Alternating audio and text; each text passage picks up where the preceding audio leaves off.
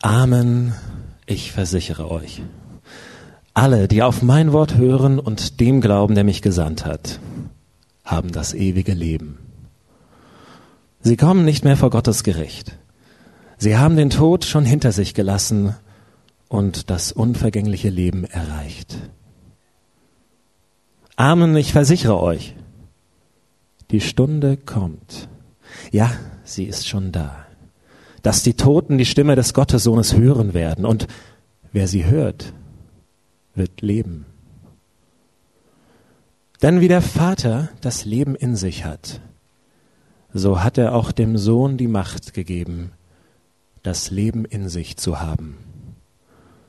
Und er hat dem Sohn die Macht verliehen, Gericht zu halten, weil er der Menschensohn ist.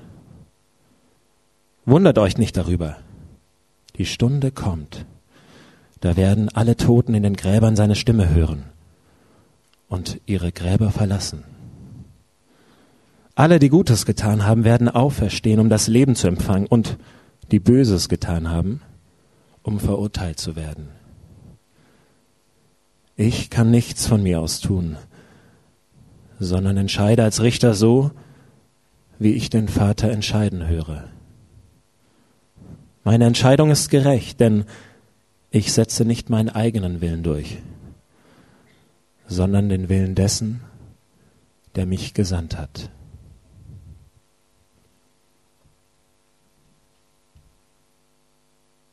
Ich bete noch vor der Predigt.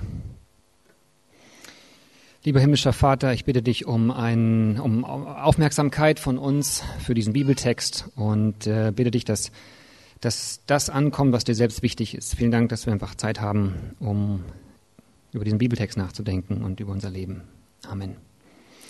In unserer Predigtserie äh, schauen wir uns Texte aus dem Johannesevangelium an, die normalerweise nicht so häufig thematisiert werden, unter anderem, weil sie nicht so leicht einzuordnen sind. Ähm, Jesus Christus, um den es grundsätzlich geht, ist nie leicht einzuordnen, aber besonders in diesen Texten und in dem Text heute ist es äh, ganz schön überraschend, was er über sich sagt. Auf jeden Fall überraschend für mich, das mir wieder neu durchzudenken und auch die Implikationen davon zu sehen.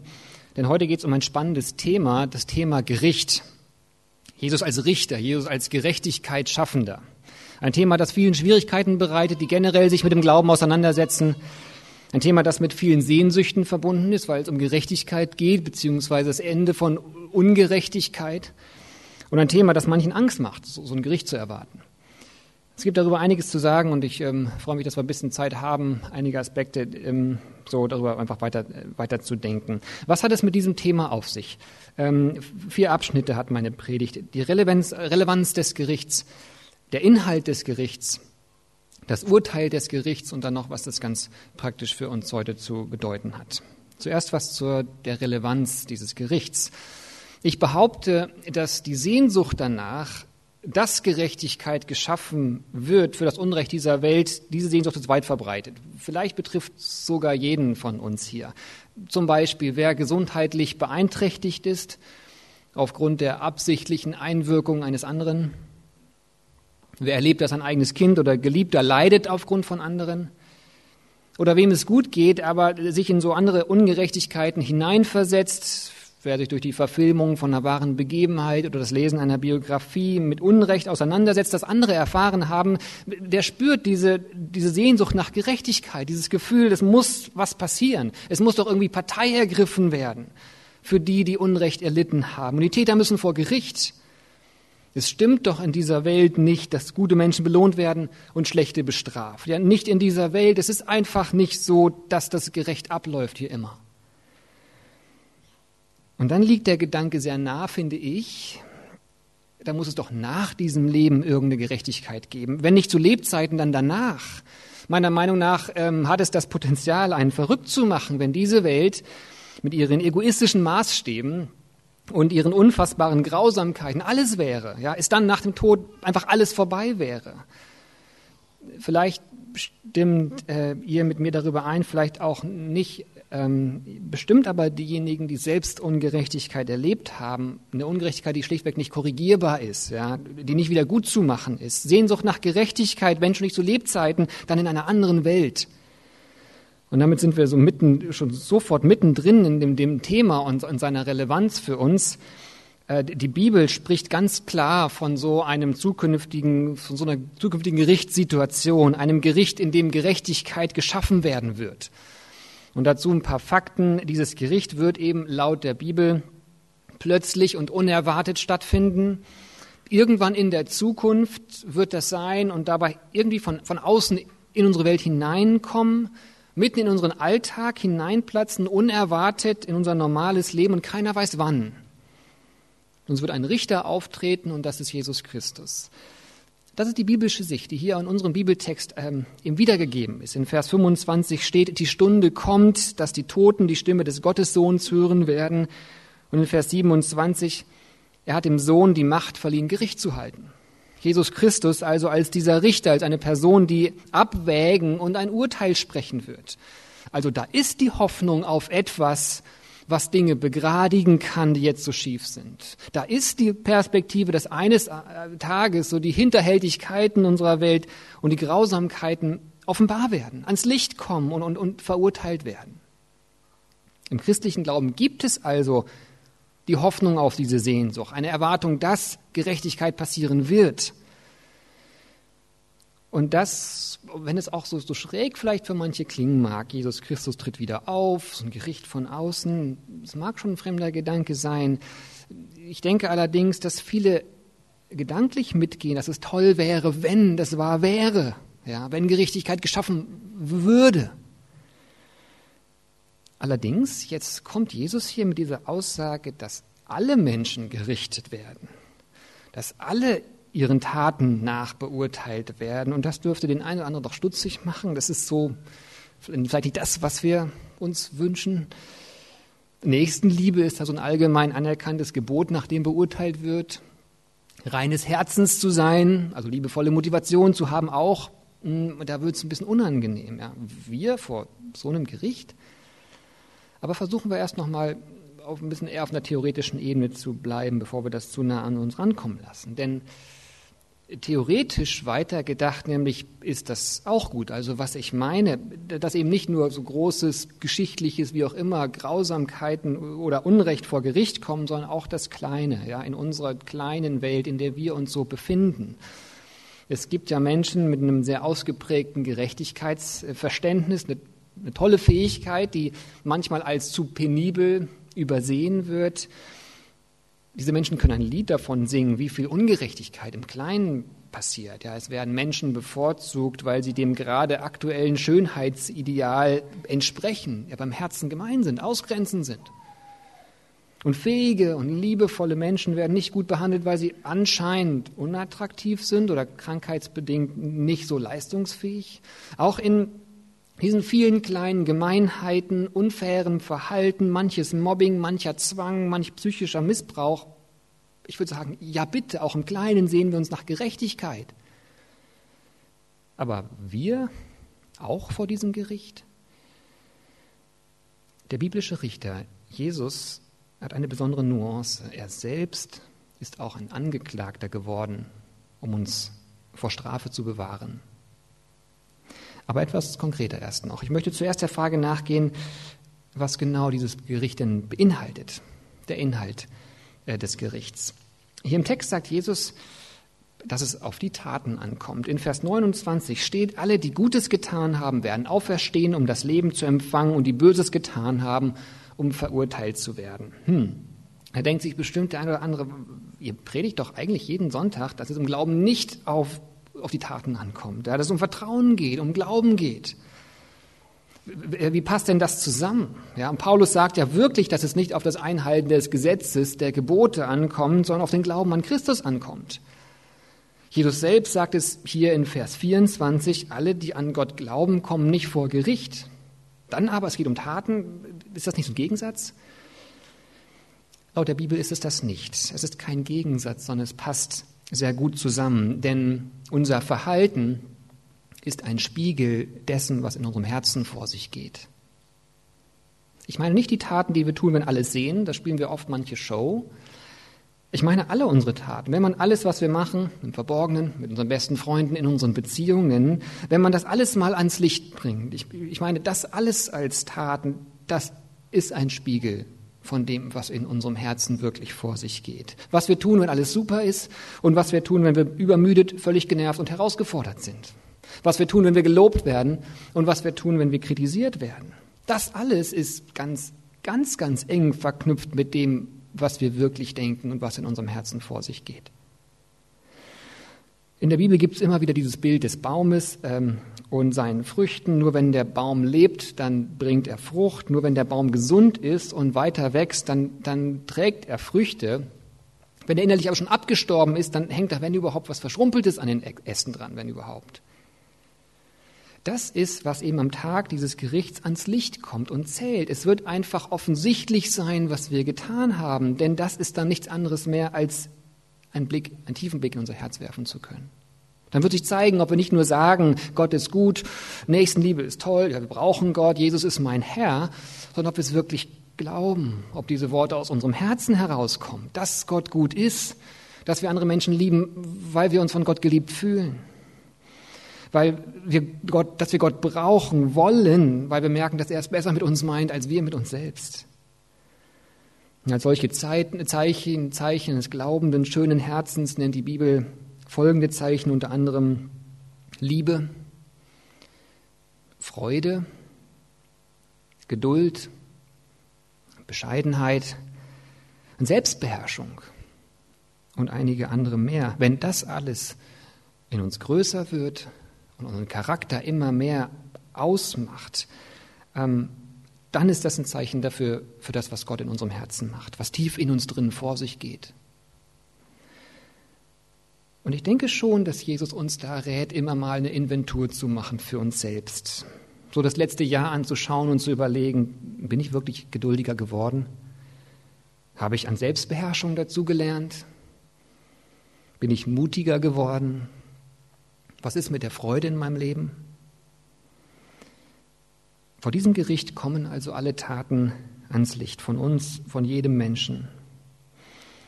Jesus sagt hier in Vers 28, wundert euch nicht. Ich glaube, wir werden uns wundern, wie viel dann auf den Kopf gestellt wird in diesem Gericht. Unterdrückern, die zur Rechenschaft gezogen werden. Hier bevorzugte Menschen, die immer ganz vorne mit dabei waren, plötzlich ganz anders in ihrem, anderes in ihrem Herzen ans Licht kommt. Menschen, die wir ignorieren, weil sie seltsam sind, weil sie anders sind als wir, die dann plötzlich schöne, strahlende Schönheiten sind, weil ihr Herz so fröhlich ist. Gerechtigkeit wird passieren, weil jede Tat ans Licht kommt und wir einen wirklichen Blick ins Herz bekommen. Soweit zum Inhalt des Gerichts. Und meine nächste Frage ist, was ist denn dann das Urteil? Was passiert dann? Manche Menschen denken, dass das Christentum lehrt, Gott wird bei diesem Gericht dann die bösen Menschen in irgendeinen so brennenden Schwefelsee werfen oder sowas, sie quälen, irgendwie wie auch immer. Und das ärgert viele und meiner Meinung nach zu Recht, wie ich finde, denn damit ist der Geschichte, mit der, in der Geschichte sehr viel Böses gemacht worden. Viel Ängste wurden damit geschürt, viel Druck wurde gemacht. Und das Eigentliche ist dabei verloren gegangen. Das Eigentliche dieses Gerichts oder von diesem Urteil ist nämlich die Trennung. Das Urteil ist Trennung. An anderer Stelle in der Bibel, in 2. Thessalonicher, da wird auch über dieses Gericht äh, geschrieben und da wird gesagt, dass wer verurteilt, wer verurteilt wird, zur Trennung von Gott verurteilt wird. Das ist das Urteil, Trennung von Gott. Was heißt das? Ähm, ich versuche das zu erklären. Hier im Text in Vers 26 steht, dass Gott Leben in sich hat. Ja? Wie der Vater das Leben in sich hat, so hat auch der, dem, dem Sohn die Macht äh, gegeben, das Leben in sich zu haben. Gott wird hier mit dem Leben gleichgesetzt. Gott ist das Leben. Gott ist Schöpfer und Erhalter des Lebens. Und alle seine Gebote, so seine Ordnungen sind da, um Leben zu geben. Liebe deinen Nächsten, dieses bekannte Gebot, die Erklärung dazu ist die Geschichte vom barmherzigen Samariter, da wo jemand Leben gerettet hat. Oder wenn es heißt, dass wir einander vergeben sollen, dann ist das versöhnend, zusammenbringend, miteinander stärken, nichts anderes als, als Leben schaffend. Das Gegenteil wiederum, da wo wir andere beneiden, da entsteht eine Trennung, da entsteht Distanz. Da werden wir Einzelkämpfer, da wird gegeneinander gekämpft. Je näher wir bei Gott sind, desto mehr Leben entsteht. Je mehr wir sein Verständnis fürs Miteinander, das Leben nach seinen Ordnungen leben, desto mehr Leben entsteht. Je mehr wir uns von Gott entfernen, je mehr wir uns in den Mittelpunkt stellen, wir entscheiden, was gut und richtig ist, desto mehr isolieren wir uns von dem Leben, von dem Schöpfer des Lebens. So, das ist der Grundgedanke dieses biblischen Gerichts. Gott ist Leben und wenn wir uns von ihm entfernen, entfernen wir uns vom Leben. Jetzt kommt noch ein weiterer Aspekt dazu. In Römer Kapitel 1 wird auch vom Gericht geschrieben und da wird Gericht folgendermaßen erklärt, nämlich, dass Gott die Menschen den Begierden ihres Herzens nachgehen lässt. Dass es also sein kann, wer nichts von Gott wissen will, wer sagt, ich brauche Gott nicht, ich gehe meinen Weg, da kann es sein, dass Gott einmal sagen wird, okay, ich lasse dich gehen. Und plötzlich sind wir bei dieser Trennung nach dem Tod. Da ist nicht Gott, der willkürlich sagt, äh, du bist drin, äh, dich werfe ich raus, ich quäl dich. Nein, sondern da wird plötzlich das, was wir heute schon erleben, je weiter wir Gottes Ordnungen verlassen, je weiter wir auch Gottes Freiheit verlassen, desto mehr Trennung passiert. Weniger Versöhnung, weniger Miteinander, weniger Hilfe, weniger Vergebung, weniger Leben. Was wir heute also schon erleben, kommt dann eben an diesem Tag X plötzlich in so eine unendliche Dimension hinein. Da wird dann unser Egoismus plötzlich unendlich groß und unsere Trennung von Gott, unser Alleinsein wollen, ist eben das Gegenteil von dem Leben, ist das, was hier in Vers 24 mit Tod bezeichnet wird.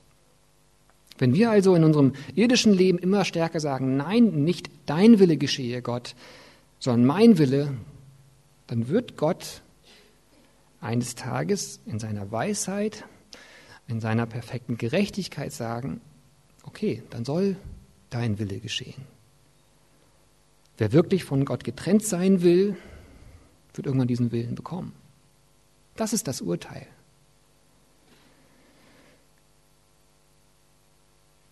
Vielleicht wird uns jetzt klarer, warum Jesus sterben musste.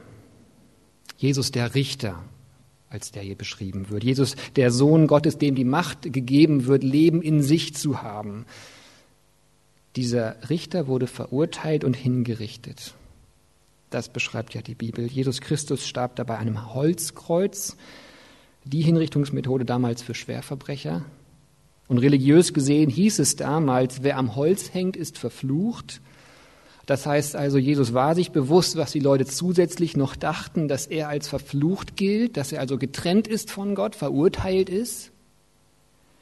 Und obendrein rief er am Kreuz dann auch noch aus, mein Gott, mein Gott, warum hast du mich verlassen? Hm wie ein Schwerverbrecher, angeklagt sogar der Blasphemie, von Gott verurteilt, von Gott verlassen, absolute Trennung. Das klingt wie dieses Gericht in der Zukunft, dieses göttliche Gerechtigkeitsgericht. Und genau das war es. Der Grund, warum Jesus auf diese Welt kam, ist, dieses Urteil des Gerichts zu tragen. Und zwar an unserer Stelle. Nichts anderes ist das christliche Evangelium. Jesus starb für uns. Das ist geheimnisvoll. Das ist mit unserer menschlichen Logik schwer zu fassen. Aber ich denke, die Linien davon sind schon klar. Wir sehnen uns nach Gerechtigkeit. Das Unrecht dieser Welt muss doch irgendwie ans Licht kommen und verurteilt werden. Gott wäre doch nicht Gott, wenn er einfach bei allem die Augen zudrücken würde. Wir, wir, müssen doch ein gewisses objektives Verständnis haben von Gerechtigkeit und Ungerechtigkeit. Aber was ist mit jedem Einzelnen von uns? Es ist das, was christliche, der christliche Glaube und die christliche Weltanschauung von allen anderen Religionen unterscheidet. Wir brauchen einen Richter. Für die Ungerechtigkeiten dieser Welt ist ein gerechter Richter notwendig. Aber wir selbst würden nie durch dieses Gericht hindurchkommen. Wir brauchen doch gleichzeitig einen Retter.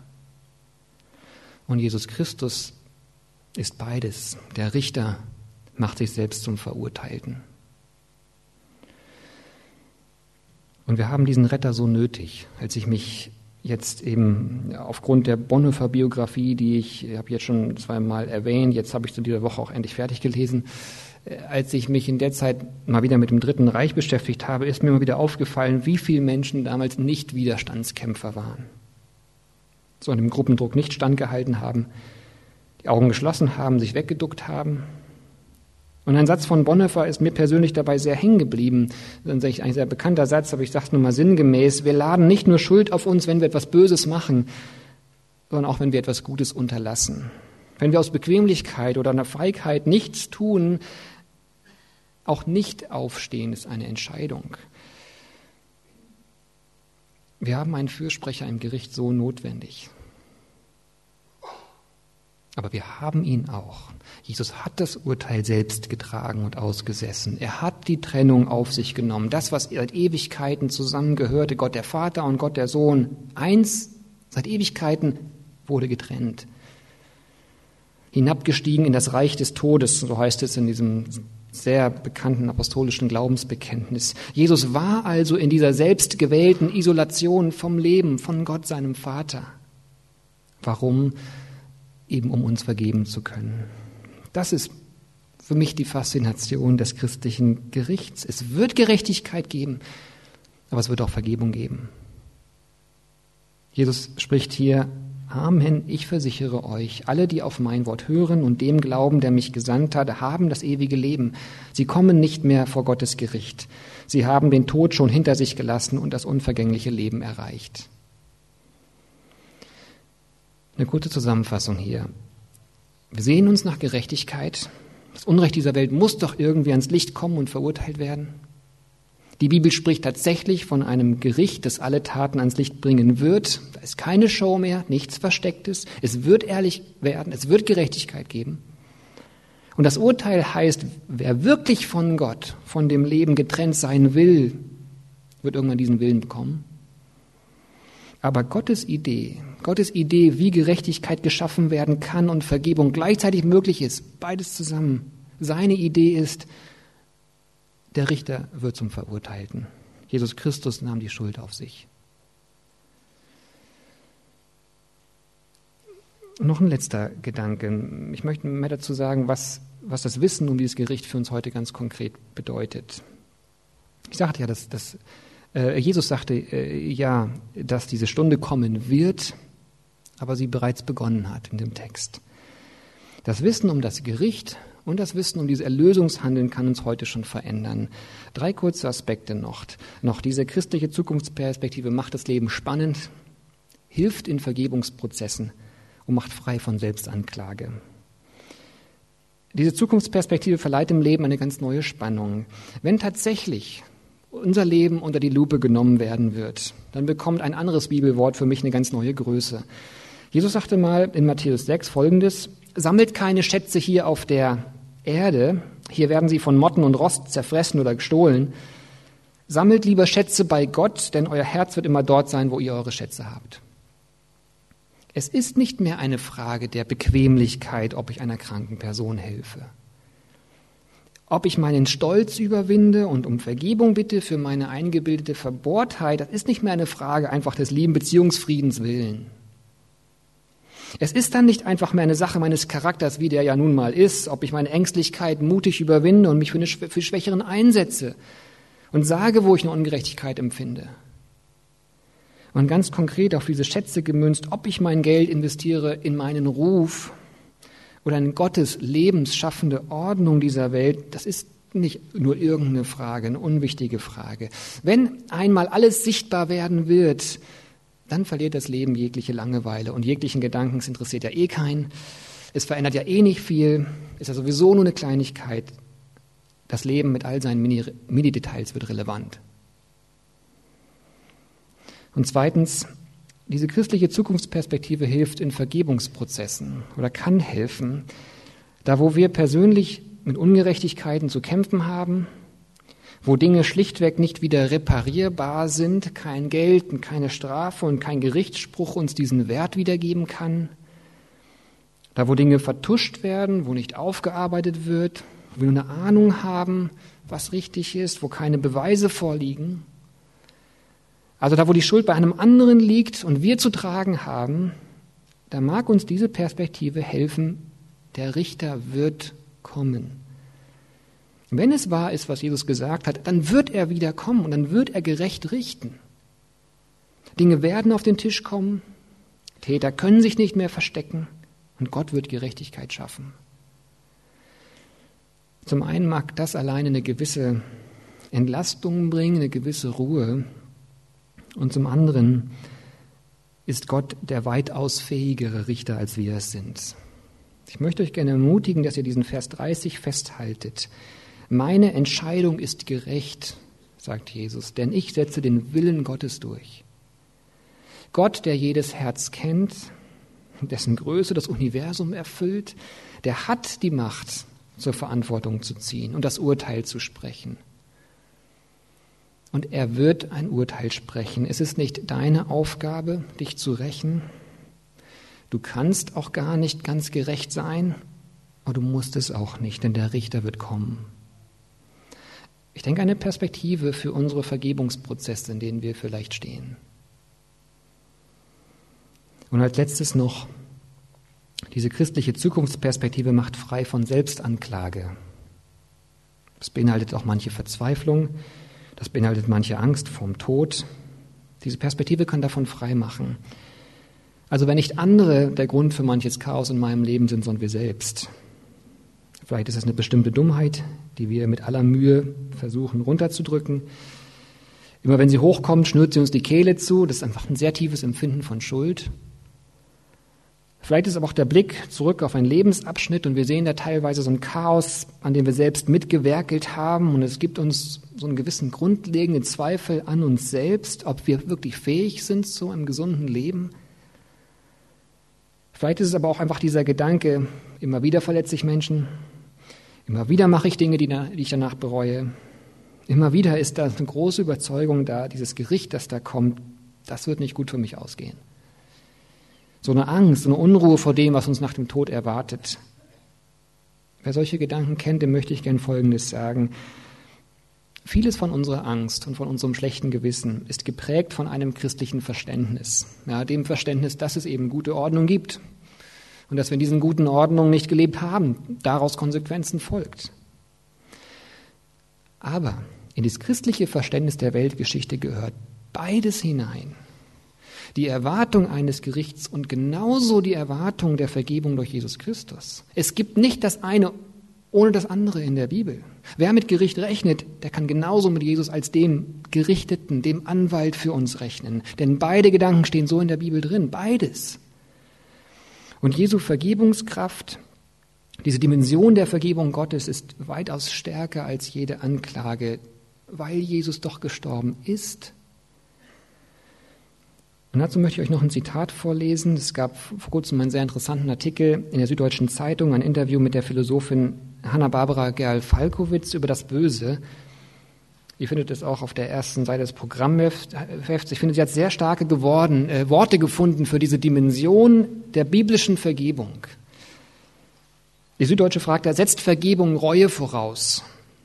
Und Gerl Falkowitz antwortet, in unserem Alltagsverständnis ist das sicher so. Und es ist ja auch ein sinnvoller äh, Grundsatz, vor allem in der Erziehung.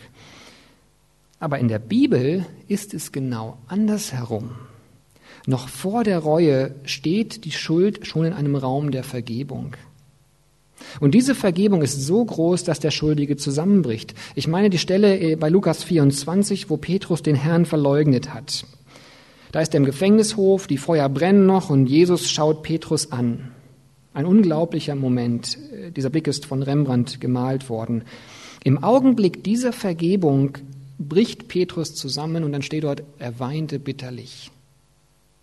Weil er die Schuld begreift, sie sagt, weil er nicht angeklagt wird. Es ist doch so, solange uns jemand schuldig spricht, verteidigen wir uns, werden bedrängt und suchen nach Entschuldigungen. Wenn das aber wegfällt, wenn uns der vergebende Blick trifft, dann kippt es dann packt uns die Reue und dann geht es erst richtig los. Soweit dieses Zitat. Ich finde es hier so schön ausgedrückt, was Jesus in Vers 24 sagt. Ich versichere euch, alle, die auf mein Wort hören und dem glauben, der mich gesandt hat, sie haben das ewige Leben. Sie kommen nicht mehr vor Gottes Gericht. Wir können die Angst verlieren. Keine Angst vor dem Gericht, denn Jesus ist stärker. Wollen wir diesem vergebenen Blick vertrauen von ihm? Er gilt jedem, der das möchte, jedem, der diesen Blick sucht. Und ich möchte auch noch mal erinnern an die Geschichte von dem Vater, der die Heilung seines Sohnes ersehnte, die im Markus-Evangelium steht. Jesus fragte dort, glaubst du, dass ich das kann, deinen Sohn heilen? Und der Vater antwortete, ich glaube, äh, hilf meinem Unglauben. Das ist es, was Jesus uns schenken will, diese Art von Glauben. Es ist nicht unsere Glaubensstärke, es ist seine Vergebungsstärke, die hier zählt. Es ist nicht unsere Wiedergutmachungsversuche, es ist seine Hingabe für uns. Es ist nicht unsere Reue, die zuerst kommt, es ist sein vergebener Blick, der uns trifft. Wir können wirklich mit leeren Händen und mit dem Fingerzeig auf Jesus gelassen diesem Tod entgegensehen. Soweit mal zu diesem komplexen Thema Gericht. Einige Aspekte zum Weiterdenken. Es ging um eine Sehnsucht nach Gerechtigkeit, um die Taten, die zeigen, was in unserem Herzen vor sich geht, dass um Gerechtigkeit und Vergebung zugleich bringen zu können, der Richter auch der Verurteilte wurde. Und es ging um diesen vergebenen Blick, der uns vor, vor unserer Reue, vor unserer Veränderung im Raum steht. Jesus spricht, Amen, ich versichere euch, alle, die auf mein Wort hören, und dem Glauben, der mich gesandt hat, haben das ewige Leben. Sie kommen nicht mehr vor Gottes Gericht. Sie haben den Tod schon hinter sich gelassen und das unvergängliche Leben erreicht. Amen.